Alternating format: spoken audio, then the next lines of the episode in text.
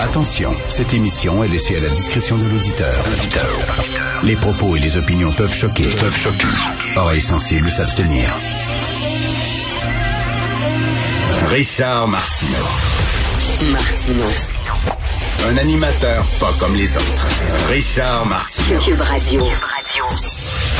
Alors bonjour, bon vendredi, merci d'écouter Cube Radio. Alors deuxième et dernier débat hier, une chance qu'il n'y en a pas un troisième. Là, tu à un moment donné, là, euh, ils ont mieux performé. François Legault a mieux performé que lors du premier débat. Dominique Anglade a mieux performé aussi. Euh, Gabriel Nadeau euh, Dubois, euh, vraiment fidèle à lui-même.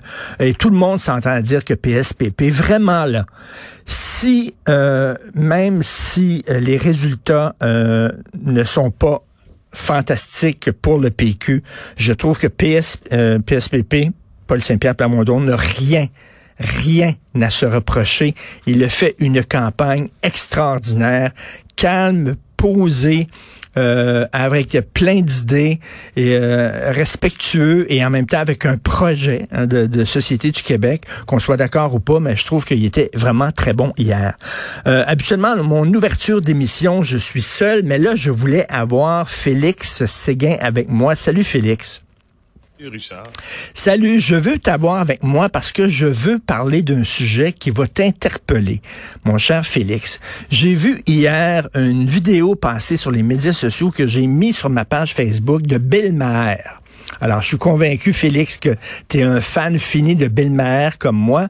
Bill Maher, ce n'est pas seulement qu'un humoriste, ce n'est pas seulement qu'un stand-up comique, c'est quelqu'un qui est un, un, comme un chroniqueur, un commentateur de l'actualité, qui utilise beaucoup l'humour pour parler de la société américaine.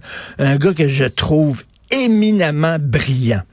Alors, il, est, il parlait d'Hollywood, il parlait de l'hypocrisie d'Hollywood, Félix. Et il disait, euh, Hollywood, ces temps-ci, là, ça prend, un, ça prend un handicapé pour jouer un handicapé, ça prend un gay pour jouer un gay, puis ils font bien attention, puis la diversité, puis il y a des mots qu'il faut pas dire, puis il y a des sujets qu'il faut pas aborder, puis tu sais, nous autres, on est responsables, puis on fait attention, puis on veut que la société s'améliore. Mais leur film, c'est rien que des gars qui se tirent dessus. Et c'est drôle, par exemple, quand c'est le temps là, de montrer des guns, soudainement, là, ils ont pu, ils ont pu soudainement ce, ce poids de la responsabilité sociale. Et là, ils montraient des extraits. Mais vraiment, ce n'était que ça. Et dit, et c'est drôle parce qu'ils nous disent d'un côté de la bouche, oui, mais ça, ça n'a pas d'impact sur la société. OK, mais pourquoi d'abord vous voulez avoir plus de noirs dans les cinémas, dans les films, plus de gays? Parce que vous savez que ça va avoir un, ça va avoir un impact sur la société. Et Top Gun, euh, l'aviation américaine euh, de l'armée sont très contents parce que soudainement euh, le, le, nombre de gens qui s'inscrivent à l'armée, qui sont allés s'inscrire à l'armée, a augmenté depuis Top Gun. Et là, les producteurs disent regardez, ça a un impact sur sa société. Sa société. Mais il dit quand? C'est les armes à feu? Non, non, non ça n'a aucun impact dans la société. Il dit, je m'excuse, mais ça en a. Puis euh, Hollywood est en train de faire le ménage, là, son traitement des femmes, son traitement des minorités, tout ça. Ce serait le fun qu'il fasse le ménage là-dessus aussi. Qu'est-ce que tu en penses? Ben, écoute, d'abord, euh, Bill Maher, moi aussi, tu as absolument raison. C'est quelqu'un que je mets au haut de la liste des gens pertinents. Hein? Oui, ça, pour oui. moi, c'est un, c'est un humoriste, chroniqueur même un peu journaliste à ses heures, mais qui nous offre une grande pertinence. Puis l'humour aide toujours euh, parfois à le devenir un peu plus parce qu'on peut aller faire un peu plus mal là où on a besoin de le faire. Alors, pour, pour on partage cette admiration, l'admiration de cet homme. Euh, je, je, suis absolument d'accord avec ce que tu dis. Il n'y a pas aucun moyen d'être en désaccord parce que, au fond, c'est Hollywood qui a une partie de responsabilité, selon ma très, très humble opinion, dans la montée en puissance de la culture et des armes à feu, de la culture des armes à feu américaines. C'est pas les chasseurs, c'est pas c'est pas en raison des chasseurs, c'est pas en raison de euh, de ceux qui possèdent une arme quand ils sont fermiers, que cette représentation publique-là de l'arme à feu, exemple, puis de l'homme qui est associé à l'arme à feu, est venu s'installer dans nos têtes. C'est parce qu'il y a des images populaires qui nous les ont diffusées. Puis je pense que ces images populaires-là, c'est Hollywood. Alors, si Hollywood ne soigne la manière dont mm. elle parle des handicapés ou des femmes ou etc., elle devrait commencer à soigner cet, aspect-là aussi. Et, Bill Maher disait, ce, ce n'est pas la seule, c'est un cocktail de causes qui fait qu'on a des problèmes de, de shooting, là, de, de mass shooting, de fusillade de masse aux États-Unis, mais ça, ça en fait partie. Il faudrait qu'Hollywood le reconnaisse. Et il dit, euh, dans les films hollywoodiens, souvent, ben, tu as un problème, sors ton gun puis tu vas le régler. C'est toujours ça. Puis là, il, est passé tous les films qui ont vengeance, revenge dans leur titre. Écoute, là, il y en avait là à peu près 40. C'était super drôle. Euh, puis là, un après l'autre. Puis tout le temps ça. Euh, vous m'avez fait du mal. Dit toujours la même histoire, les films. C'est un gars ordinaire. Il était, il était correct. Il cherchait pas le trouble. Mais là, on l'a écœuré. Puis on l'a, on l'a poussé à, adopter des solutions extrêmes. Il dit, les jeunes regardent ça. Oui. Il dit, Et tu remarqueras aussi dans, dans, cette cinématographie-là l'importance de, hein, on entend le mot en anglais souvent, là, de retaliate, donc de rendre le coup. L'importance de riposter, parce que l'homme, le vrai homme, lui, il riposte. S'il se fait attaquer, il sort son gun et il riposte. Donc, tu sais, la notion dans ça de ben vengeance ben aussi, mais qui vient avec avec la violence, soit par le coup de poing, soit par le coup de feu. En tout cas, j'aimais bien euh, son, son, attaque de l'hypocrisie d'Hollywood, qui d'un côté dit on va faire le ménage, mais de l'autre côté euh, continue tout le temps, tout le temps euh, avec ces, ces films-là qui sont des fusillades. Écoute, John Wick, rien que parce qu'on a tué son chien, ça fait quatre films là. Le, quatrième John Wick va sortir. Le gars il tire partout, il tue des, des, centaines de personnes par film. Parce qu'on a tué son chien. Non, il l'a pas pris.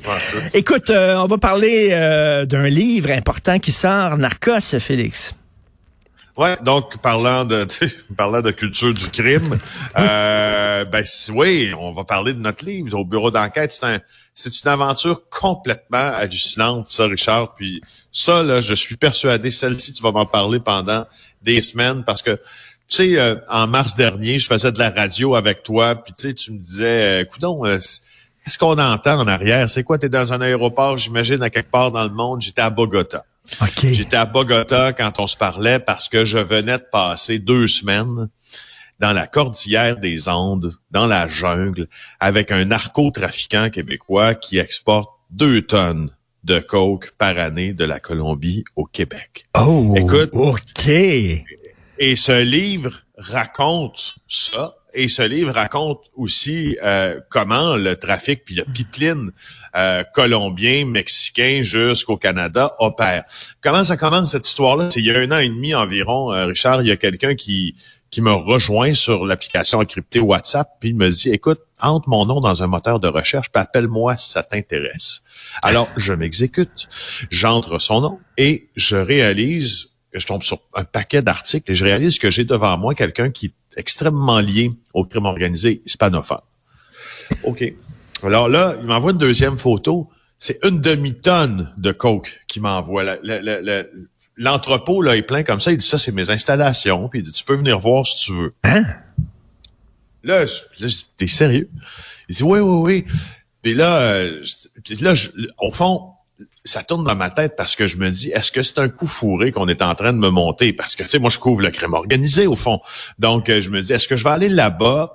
Est-ce qu'il y a quelqu'un qui veut de Montréal me faire aller en Colombie où ta, ta vie vaut absolument rien? Là, il y a 2000 meurtres depuis le début de l'année, là, tu sais. Puis veut, veut, veut m'éliminer. Ben ouais, un guet-apens, un guet-apens, Tout à fait. On a perdu, c'est peut-être son chat. C'est peut-être son chat, j'imagine. C'est certainement pas une difficulté technique. Je ne peux pas le croire que c'est une difficulté technique. Je suis convaincu que c'est son chat, classe, qui est allé sur le... C'est impossible qu'on ait perdu le signal à cause de la technique. J'en suis convaincu. Alors, vous pouvez lire des extraits de Narcos PQ.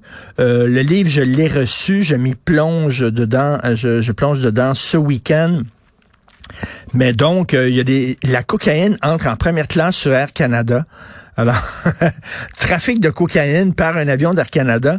Donc, euh, écoute, Félix, tu t'es rendu donc euh, là-bas, en Colombie, dans un entrepôt rempli de coke, en espérant qu'il n'y ait pas quelqu'un qui t'attendait avec un gun.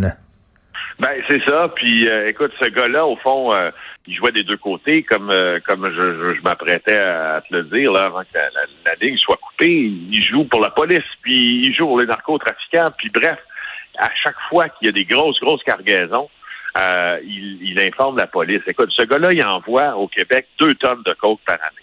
Pour te donner une idée de grandeur, l'an passé, la GRC n'a pas saisi deux tonnes de coke dans tout le Canada.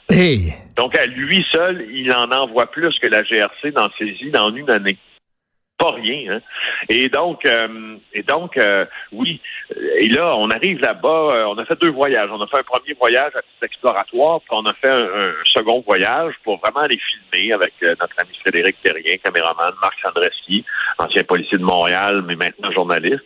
Et là, et quand on s'est fait traîner dans des endroits où on penserait jamais, où on n'aurait jamais pensé mettre les pieds, écoute, on était rendu dans la région du Boyaca, à 3800 mètres d'altitude euh, en train d'être dans des chemins de terre là qui étaient ravagés par les pluies pour accéder au fameux jardin où on pousse la plante. Euh, parce qu'il faut bien pousser la feuille de coca, puis il y a toute une industrie, évidemment, qui est autour de ça. Alors, et là, on apprend à la fin de notre voyage, en tête, puis la source nous dit qu'on appelle Engel, nous dit, les gars, savez-vous comment j'envoie ça, moi, à Montréal? Il dit, j'ai ce qu'on appelle une porte. C'est-à-dire une porte, c'est quelqu'un dans un aéroport que tu as corrompu. Okay. Ça prend deux portes, là, un à l'aéroport de départ et un à l'aéroport d'arrivée.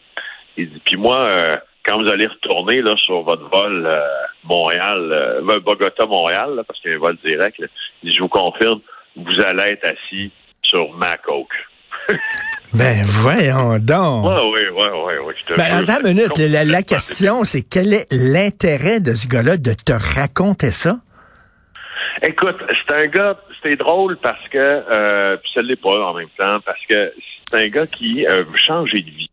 Euh, lui, là, il aide les services policiers là à enrayer le trafic de drogue depuis une dizaine d'années, mais il a fait beaucoup de mal dans sa vie. juste pour te dire aussi, tu apprendras dans l'émission JA de ce soir que c'est aussi un membre du cartel de Sinaloa au Mexique.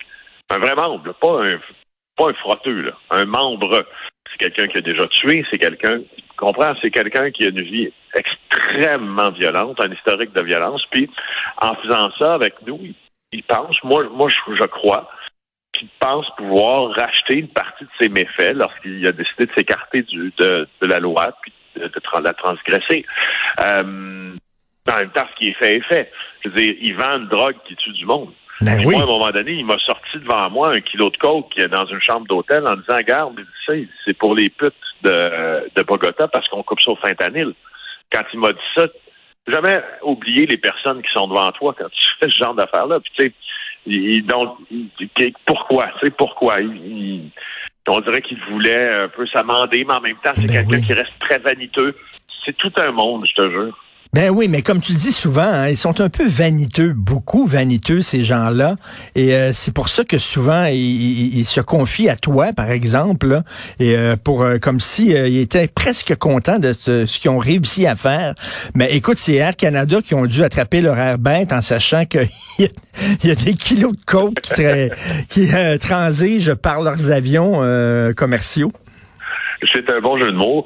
Euh, on pourrait même dire qu'on on envoie la coke sous leur nez, n'est-ce pas? euh, et ben oui, ils sont, ils sont restés bêtes, mais en même temps, on peut pas blâmer Air Canada. Ça, je veux dire honnêtement, on peut pas blâmer Air Canada parce que le contrôle des bagages, le contrôle de sécurité des bagages au point d'entrée, au point de destination, pas eux. au point d'entrée, normalement, c'est pas eux autres qui font ben, ça. C'est ça, les mais... bagagistes qui sont engagés, c'est des sous-sous traitants. Écoute, si c'était un de leurs pilotes, c'est une chose, mais c'est pas ça. Ben oui, écoute, t'es une machine, vraiment, t'es une machine, Félix. C'est ce soir à JE.